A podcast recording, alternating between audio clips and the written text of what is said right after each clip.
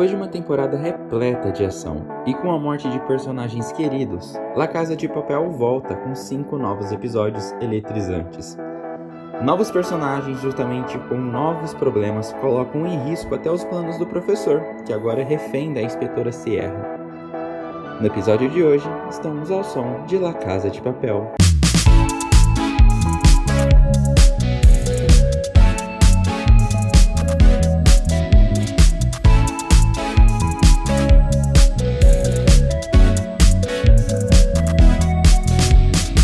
Olá para você de casa, eu sou o Lucas Amâncio. E eu sou o Vitor. E sejam bem-vindos ao nosso episódio de hoje, que vai funcionar de uma maneira diferente. Para quem já acompanha o Ao Som, sabe que a gente geralmente comenta uh, episódios, filmes, séries de produções que já foram lançadas e a gente já assistiu, ou então que vão ser lançadas e a gente comenta o que a gente espera sobre. Mas dessa vez a gente vai chegou no meio termo. A gente vai falar sobre a série La Casa de Papel, mas a gente só viu os dois primeiros episódios porque a gente quer ter, transmitir essa emoção realmente para todo mundo de casa de primeiro ficar realmente louco com esses dois primeiros episódios que completamente piradíssimos. Nem me fale. E também o que a gente espera para esses outros três episódios que vão que a gente ainda vai assistir e com certeza outros cinco que vão ser lançados em dezembro. Ai, Lucas, olha, eu vou falar uma coisa para você. Cara, eu não sei expressar uma emoção definitiva pro que eu senti no momento em que eu assisti o primeiro episódio. Vamos começar pelo primeiro episódio, né?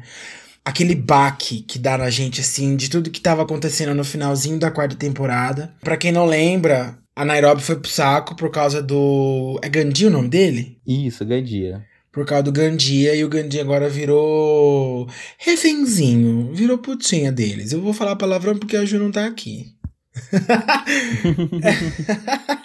é, gente, saudade de Júlia. É, inclusive saudade de Ju que não tá aqui nesse momento porque a gata tirou uma mini férias e ela está certíssima. Enfim, retomando. O episódio, ele me tirou muitos muitos suspiros, sabe?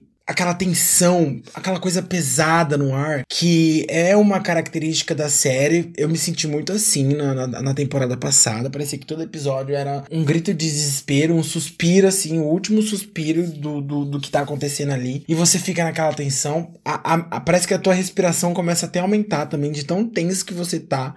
E, e, você fica, meu Deus do céu, o que, que vai acontecer? A quarta temporada, para mim, para maior parte das pessoas, ela definitivamente foi a pior se comparada com as outras três primeiras. Ah, é óbvio. Porque né? o enredo da quarta temporada, ele foi um pouco mais arrastado, ele teve muita barriga, ele realmente é, sofreu do problema de esticar demais a série onde não deveria. Eu acho que esse primeiro episódio da quinta temporada, ele já chega com uma mensagem que para mim foi muito clara, que é o seguinte, a gente aprendeu com nossos erros e a gente tá aqui para trazer aquela La Casa de Papel de lá atrás, que é cheia de emoção, que todo episódio você fica sem ar, de volta. É isso que eu senti no primeiro episódio. Sim. No segundo, ele já dá uma. Ele também tem muita ação, mas a primeira metade do segundo episódio é mais tranquila. É. Então eu acho que esse primeiro episódio, ele chega com essa mensagem impactante. Essa mensagem que, tipo assim, cara, obrigado por não ter desistido, desistido da gente essa temporada. Mas assim, a gente vai fazer valer a pena. Você não tá aqui por acaso, você não assinou Netflix por acaso. Até porque o preço da Netflix aumentou, né, galera? Pois é. E eu achei muito interessante também que o primeiro episódio, ele tem muito, muita inserção de flashback. E eu acho que é uma coisa que provavelmente deve acompanhar a série, tanto nessa primeira parte quanto na segunda. Porque, querendo ou não, é a terceira temporada que se passa nesse segundo assalto da, da história. Então, é difícil também ficar inventando muita mais coisa dentro desse assalto para não ficar uma coisa mirabolante demais. Eu sei que a, a a série é definitivamente aquela frase que eu vivo repetindo aqui no podcast, mas que eu não posso deixar de falar agora. Eu já dizia a Glória Pérez. Pobre daquele que não sabe voar. Porque a série realmente trabalha com o absurdo. É impossível não falar isso. Mas eu acho interessante que agora eles vão trazer muito mais flashbacks nessa nova temporada para realmente casar com o que está acontecendo na, na parte atual. E não ficar uma coisa excessiva demais, mirabolante demais, irreal demais. Essa série, eu acho que é uma das únicas séries em que você quer ficar do lado dos bandidos. E eu juro para vocês que essa foi a primeira série na minha vida que eu quis dar uns tapa numa mulher grávida. eu jamais imaginaria que eu teria esses sentimentos em mim. Aliás, não apenas uma mulher grávida, mas também no segundo episódio a gente quer dar uns tapas e um ex-banqueiro muito filha da puta, né? Que é o senhor Arthurito. Bater até ficar sem todos os dentes. Bater até ficar sem todos os dentes, só tá ótimo pra mim. Amigo, mas aqui eu preciso confessar um negócio para você e para todo mundo que tá ouvindo a gente. Confesse, gente, esse podcast daqui a pouco vai mudar de som pra confessionário da igreja. Eu e o Vitor, a gente combinou de ver os dois primeiros episódios, mas eu vi o terceiro também. E eu não vou dar spoiler pro Vitor, mas tem um acontecimento no terceiro episódio e eu acredito que quem já tem assistido saiba do que eu estou falando que tem a ver com a moça grávida, que eu vou te contar assim. Eu fiquei sem ar, levemente sem ar, naquela sequência que tem no final do terceiro episódio. Então, assim, eu só vou lançar. Eu só vou lançar, que é uma, foi um plano sequência incrível, sabe? Que casa vários acontecimentos da série, a trilha sonora estava impecável realmente é incrível. E agora falando de trilha sonora, Victor, eu preciso comentar uma coisinha com você que eu não sei se você também tem essa percepção. Tá, mas antes de você falar isso, antes de você comentar, me fala, pelo menos ela leva uns tabef, por favor. Não, não é, não é sobre isso. Ah, que bosta. Achei que ela apanhava. Não é Poxa. sobre isso e não tá tudo bem. não é sobre isso e não tá tudo bem mesmo. Eu queria ver aquela mulher definhar, mas tá bom, pode falar. Eu queria falar o seguinte, a trilha sonora de La Casa de Papel, ela é muito doida, porque eles não utilizam tantas músicas estrangeiras e quando eles utilizam, elas são muito marcantes, né? Bella Ciao e a própria música de abertura da série são marcantes. Quando eu coloquei o primeiro episódio e chegou a música de abertura, eu falei: caralho, é verdade é essa abertura, porque a abertura da Casa de Papel para mim é uma coisa muito icônica, muito icônica. É mesmo, aquela música, aquela música da abertura é maravilhosa, cara. Eu tinha esquecido, a hora que eu tava assistindo o primeiro episódio, que começou a abertura, eu fiquei, porra. Além disso, também casa uma coisa muito importante. Às vezes eu sinto que as sequências de ação são um grande trailer da série e não a série em si, porque eles utilizam muito dos efeitos sonoros que são conceituais de trailers, realmente. Talvez seja uma concepção mais minha, uma observação mais minha. Não sei se o pessoal também parou para reparar nisso. Mas eu sinto muito isso, sabe? Que eu tô vendo um mega de um trailer que não para. É, você falando isso, dá pra imaginar assim mesmo, dá pra parar pra pensar e tentar lembrar das cenas aqui agora, dá pra você ter essa ideia assim de um, um, eterno trailer de ação, talvez. A gente, tudo bem que tem as partes mais calminhas da série, mas quando existe uma série de ação, cara, além dela ser uma boa cena de ação, ela é um negócio de tirar o fôlego, velho. Parece que você tá ali com eles todos, sofrendo o que eles estão sofrendo, fazendo o que eles estão fazendo. Eu sinto uma agonia muito grande quando começa a acontecer é, essas cenas assim decisivas para a série, que tipo, ah, alguém pode morrer, alguém leva um tiro, alguém Cara, você fica muito apreensivo, muito, muito apreensivo mesmo. E eu acho que é isso que faz a gente ficar preso na série. Bom, pelo menos comigo, né? Tudo bem que eu tô quase tendo um infarto fulminante ali. Tudo bem, né? Na, na verdade, não tá tudo bem, não. E não é sobre isso. Mas, cara, eles estão usando um elemento muito bom para prender a gente, mais que no final da quarta temporada. Eu admito, Lucas, que a quarta temporada não foi uma das melhores, mas o final Nossa, dela, foi péssimo, os péssimo. dois, os dois finais, os dois episódios finais, acho que os três episódios finais, me deixaram numa angústia muito grande, que eu fiquei, meu Deus do céu, me deixa quieto aqui no canto, vou digerir tudo que tá acontecendo.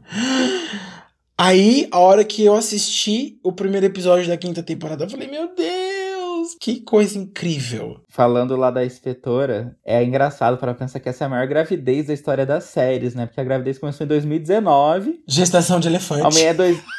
é 2021, a mulher ainda tá grávida, tá ligado? É um, é um bagulho que olha, eu não aguento mais. Três anos Mas, de gestação, ninguém aguenta mais. Alguém dá um chute naquela mulher pra ela perder aquela criança logo, pelo amor de Deus. Não, desculpa, gente. Eu não, eu não tenho um coração tão ruim assim. Que nem vocês devem estar tá achando agora, mas eu não suporto aquela mulher, velho. E como ela é um personagem, ela é descartável para mim, eu mataria ela numa boa, assim. Nossa, qual que é seu preconceito contra mulheres ruivas? Ai, não é nem isso, é porque ela é chata, cara. Eu preciso deixar aqui um manifesto pessoal meu, que é o seguinte, talvez eu seja criticado por isso, talvez muitas pessoas discordem. Até porque se você não causar polêmica nesse podcast, não é você, né, Lucas? Exatamente. Gente, eu não quero, eu juro para vocês, eu não quero que a série termine com a Tóquio e o Rio juntos. E eu vou explicar o porquê. Eu acho que esse término que eles tiveram na quarta temporada é resultado de um desgaste que eles já vinham tendo desde a terceira.